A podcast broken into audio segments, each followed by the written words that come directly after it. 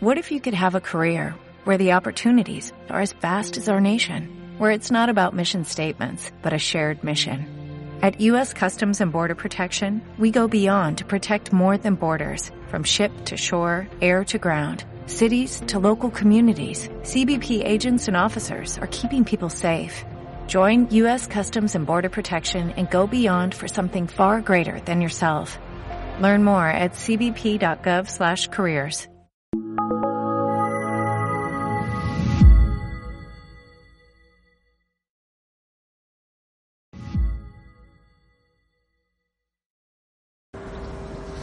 La charla de hoy es sobre piedad familiar.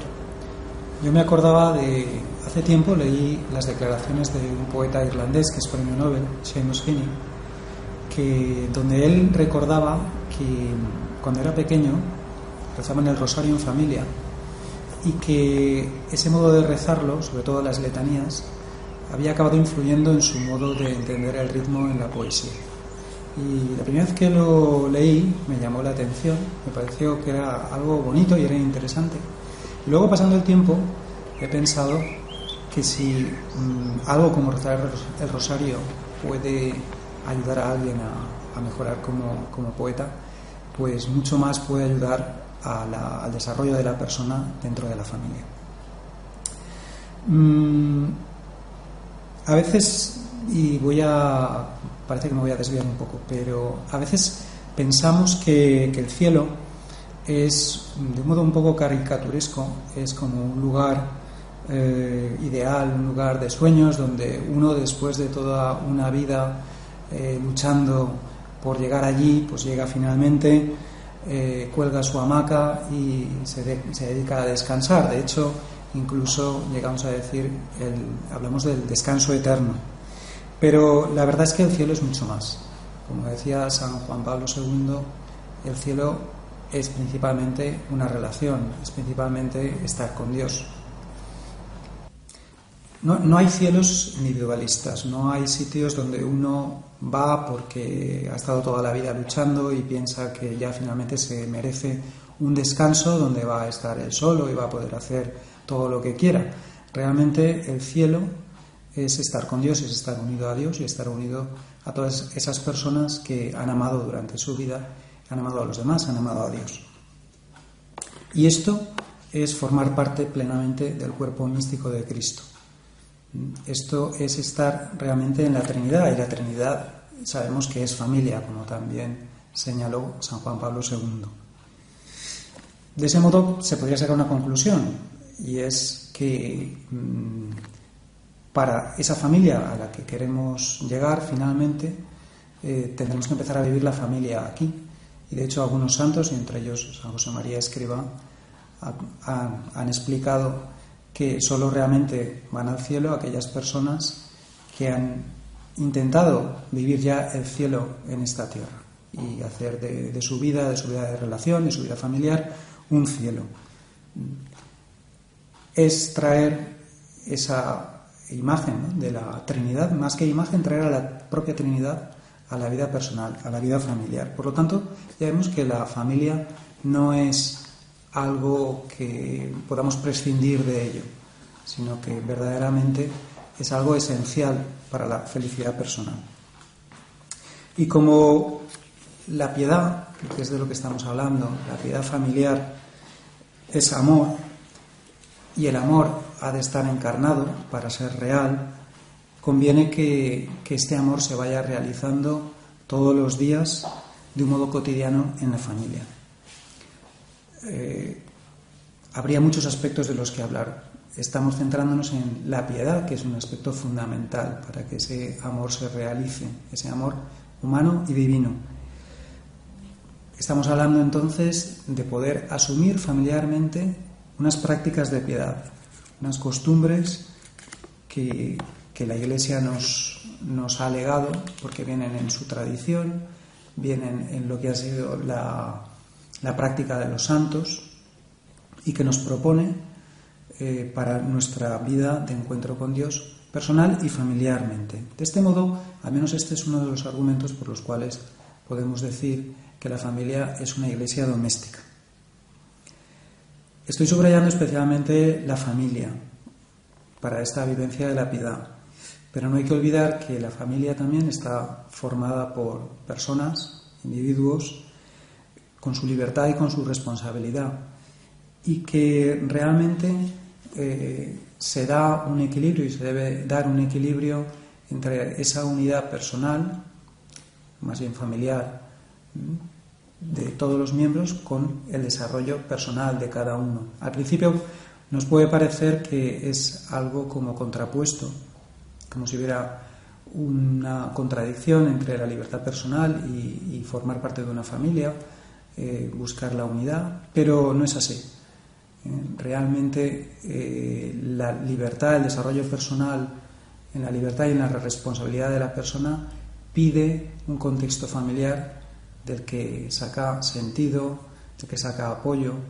Vuelvo a esa idea de que no hay un cielo individualista ni después ni ahora. ¿eh? Y, por ello una cosa lleva a la otra. La familia, al fin y al cabo, recoge y fomenta personas libres, responsables, que necesitan justamente esa libertad y esa responsabilidad para amar y para ser amados. Mm, si pensamos en los padres, las personas que hacen cabeza de esa familia, tenemos que tener en cuenta que al educar en la piedad a los hijos es el adulto el que se está educando a sí mismo también. Todo buen maestro sabe que cuando quiere transmitir unas ideas, unos contenidos, lo primero que tiene que hacer es vivirlas él y además en ese proceso de vivencia se da también una, una reflexión y un, autoexamen. Siempre el enseñar a los demás pide primeramente asumir en primera persona, encarnar esos contenidos. Con lo cual, no es la piedad en familia algo que simplemente se hace con los niños o para los niños y que llegados a determinada edad, pues los padres estarían liberados ya de hacer esa tarea, sino que verdaderamente a lo largo de todas las fases de una familia la piedad va también evolucionando a medida que evoluciona también el desarrollo personal de cada uno de sus miembros y va tomando nuevas formas sin perder nunca una esencia. Y por ello los educadores son los primeros que se dan cuenta de que están siendo también ellos educados. Decía hace un momento que, el amor se tiene que concretar. ¿De qué modo se concreta esto? Y hablaba de que la tradición de la Iglesia nos ha legado diversas prácticas, probadas sobre todo por la vida de los santos y por la vida de tantas personas a lo largo de la historia de la Iglesia que han luchado por encontrarse a Dios en su vida cotidiana. Podríamos recordar algunas. Algunas además que habitualmente los cristianos no han aprendido en el templo, sino que han aprendido en la propia familia. Bendecir la mesa, por ejemplo, y dar gracias, o rezar el ángelus a Nuestra Señora, o rezar el rosario, rosario familiar, asistir en familia a la misa dominical, saludar a la Virgen mirando a un cuadro que seguramente pues hemos colgado a la entrada en el recibidor de nuestra casa, utilizar el agua bendita cuando vamos a dormir, o rezar tres Ave Marías, buscar la ayuda del ángel de la guarda. Repito que seguramente eh, todo esto lo hemos aprendido no en una catequesis, vamos a decir así, formal en el templo, sino precisamente en su entorno inmediato, familiar, valga la redundancia, que es pues, el, diálogo con, los padres, la misma conversación, el trato. Igualmente, si vemos esto como ese núcleo fundamental que va generando ese trato con Dios confiado, Mm, también tenemos que pensar que se da una dimensión externa. Y es que esta familia, que es esta iglesia doméstica, también se manifiesta fuera del hogar. Tiene necesidad de manifestarse como cualquier persona en este mundo. Tiene su interioridad, pero al mismo tiempo tiene esa posibilidad y esa necesidad de salir, de entregarse, de expresarse a los demás. Mm, De este modo, un modo de, de poner en marcha esa expresión consiste, ha consistido siempre en las obras de misericordia. Por ejemplo, visitar a enfermos, los de la propia familia, de amigos, de personas todavía desconocidas, o, colaborar familiarmente con instituciones caritativas, hacer limosnas, donde toda la familia puede implicarse y cuántos ejemplos ha habido y hay de, los más pequeños de una familia cuando entienden esto y lo entienden muy bien, se implican en esa entrega de, de, cosas, de dinero incluso, que pueden ser pequeñas cantidades, pero que para ellos supone algo muy importante y que está cimentando de modo muy fuerte la propia piedad.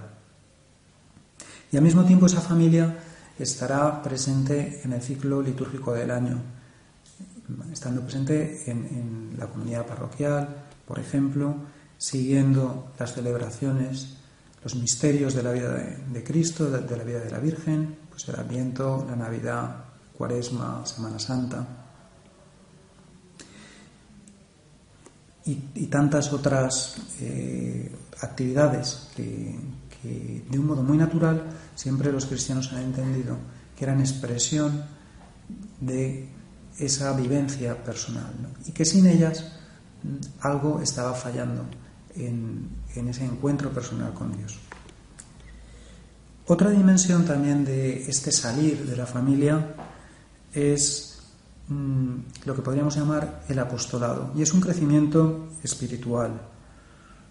De hecho, se podría pensar que, en, familias donde con el tiempo ha languidecido esa presencia, esa piedad, esa presencia de Dios en la familia, en cada uno de los miembros, en parte posiblemente ha sido por la falta de, esta dimensión, de salir fuera, de transmitir a otros la alegría, los bienes espirituales que esa vida en familia ha estado reportándoles, esa vida en familia dirigida a Dios. Esto no es algo postizo que, la familia intenta hacer por algún tipo de moda, sino que es verdaderamente una necesidad. Dice Santo Tomás de Aquino que, el que tiene un bien necesita exteriorizarlo, necesita comunicarlo. Parece que el bien entonces crece, y no solo parece, sino que es verdad. Ese, ese bien crece cuando se comparte. Por eso una familia que tiene a Dios necesita ser apostólica me acordaba de una idea que el Papa Francisco repite mucho y es la de esa salida hacia las periferias. Bueno, la familia podemos pensar que también tiene una periferia ¿no? y que más feliz será en la medida que eh, ensanche su, su, influencia hasta llegar a, a, más personas, a más familias, transmitiendo ese, esa vivencia personal, espiritual, alegre del encuentro personal con Dios. De este modo, las familias llegan a otras familias. Las personas tienen amigos, amigas, las familias tienen también familias, amigas. Y supone una gran renovación espiritual para una familia encontrarse con otra eh, que puede aportarle esa vivencia que ya está en marcha, que está viva, evidentemente sin, sin hacer un idealismo de esto porque siempre habrá problemas, pero una familia cristiana mm, justamente tiene todas, todos los recursos espirituales para, para caminar y crecer con todas las dificultades. Por eso podríamos decir que mm, si entendemos esto, la creación de, una familia eh, ese marido, esa mujer y esos niños que, llegarán, debe ponerse en marcha. Y además con iniciativa y con, todos los, toda la creatividad y toda la inteligencia que, de la que sean capaces, porque va a hacer falta. De todo esto, me gustaría subrayar que principalmente hace falta el ejemplo, el ejemplo personal, porque sabemos que la encarnación de una idea es lo que más convence, es lo que más mueve. Cuando estamos hablando de piedad familiar y teniendo especialmente en cuenta a nuestros hijos, los niños más pequeños, mm, no estamos simplemente pensando algo que podemos hacer y que se llevarán los niños, pero que nuestra vida como adultos irá por otro sitio, sino como decíamos al principio, todo lo contrario. En esta transmisión de la fe en familia, en este eh, desarrollo de la piedad, eh, somos los adultos los primeros que nos beneficiamos y que tenemos que poner todas nuestras cualidades para poderlo encarnar y transmitir. Se me ocurría que habría que tener en cuenta mm, alguna idea extraña que, puede a veces oscurecer eh, la luz que, que, esto da.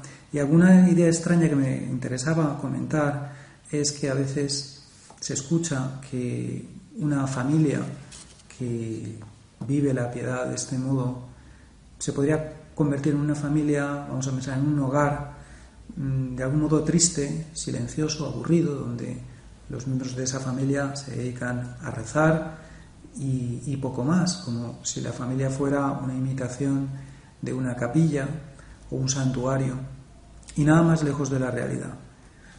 Me parece que aquí las madres, las amas de casa, tienen un papel esencial porque tienen esa sensibilidad que permite aunar la manifestación de la piedad personal y familiar con los valores de la convivencia en el hogar, con valores como la armonía, la elegancia, la belleza, la sorpresa, la amabilidad, la novedad, todo eso que necesitamos en la vida en familia debe estar también en la vivencia familiar de la piedad.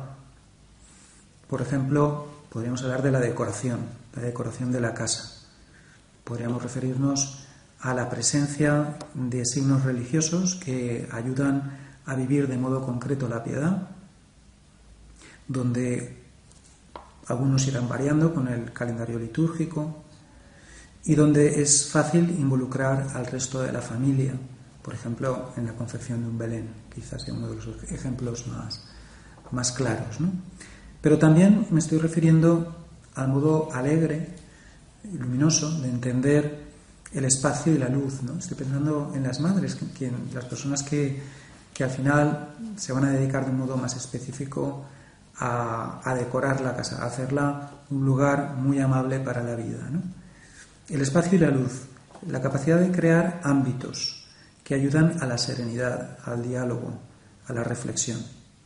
Sin ir más lejos, se me ocurre que, por ejemplo, una, una mujer, una ama de casa, podría plantearse, ¿se puede leer con calma en mi casa? ¿Hay un espacio acogedor para la lectura que incite a la lectura? ¿Soy capaz de transmitir el deseo de leer a través de mi propio hábito de lectura? Porque, por ejemplo, la lectura es muy importante para el desarrollo de la propia persona y especialmente para el desarrollo de la piedad. Leer la palabra de Dios, leer lo que han escrito los santos, vidas de santos, leer a tantas personas que han escrito libros estupendos sobre la relación del hombre con Dios. Bueno, todo este eh, caudal de fomento, de desarrollo de la piedad personal y familiar viene a través de la lectura. Y sería una pena que en un hogar los padres no hubieran descubierto esta, posibilidad y no hubieran facilitado pues, este desarrollo de la lectura. Evidentemente, donde unos padres leen, los hijos leen. Y todo esto y toda esta creatividad y libertad a la hora de plantear eh, cosas que se pueden hacer para fomentar y desarrollar la piedad familiar depende de que los padres dediquen un tiempo, piensen las cosas con creatividad, con inteligencia. Y a partir de ahí, pues todo lo que irá viniendo seguro que estará bendecido por el Señor. Mm, me parece que este vivir la piedad cristiana en familia ya se ve que lejos de ser algo poco atractivo o incluso aburrido, pide justamente todas estas virtudes A veces hemos podido pensar, bueno, eso no, ¿cómo va a ser una virtud? Pero sí. La finura, la creatividad, el diálogo, la flexibilidad y desde luego la fortaleza eh, para ponerlo en marcha. Porque finalmente cada familia tiene que descubrir y realizar su camino particular. No hay personas intercambiables que dan más o menos igual, tampoco hay familias intercambiables estándar que tengan que seguir unas, unas reglas sin pensar, sin tomar decisiones. Bueno, si la familia tiene que encontrarse con Dios, es más, si tiene que ser iglesia doméstica y tiene que dejar que Dios esté allí, pues tiene que estar entregada eh, con todos sus talentos. Me parece que la guía para no dejar de avanzar en, este, en esta piedad que queremos para la familia es la Sagrada Familia y que debemos recurrir a su modelo y a su ayuda para entender cómo afrontar los apasionantes retos que entrañan ser una iglesia doméstica.